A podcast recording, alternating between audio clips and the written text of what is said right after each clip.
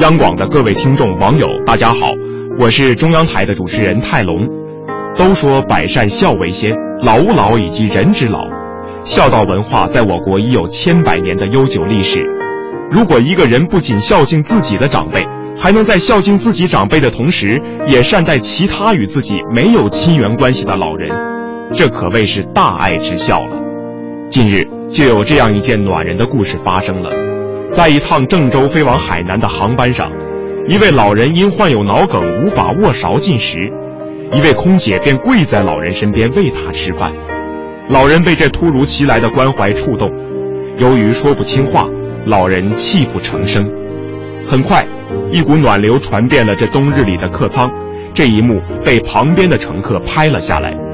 网友见到后称赞这位空姐：“若不是心中有大爱。”定不会有此景此情。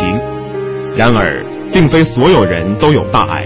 就在前几天，年过五旬的婆婆姚女士因为没看好小孙女，导致孩子手被烫了一下，竟被儿媳妇用一锅开水泼向了头部，面部被严重烫伤，几乎找不到完好的皮肤。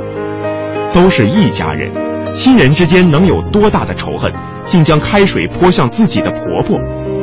别人尚且能善待陌生的老人，这位儿媳妇却如此残忍地对待自己的长辈。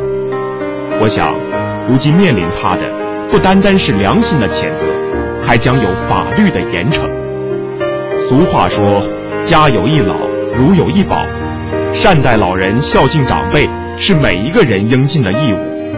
要知道，你如何对待自己的长辈，你的儿女便会如何对待你。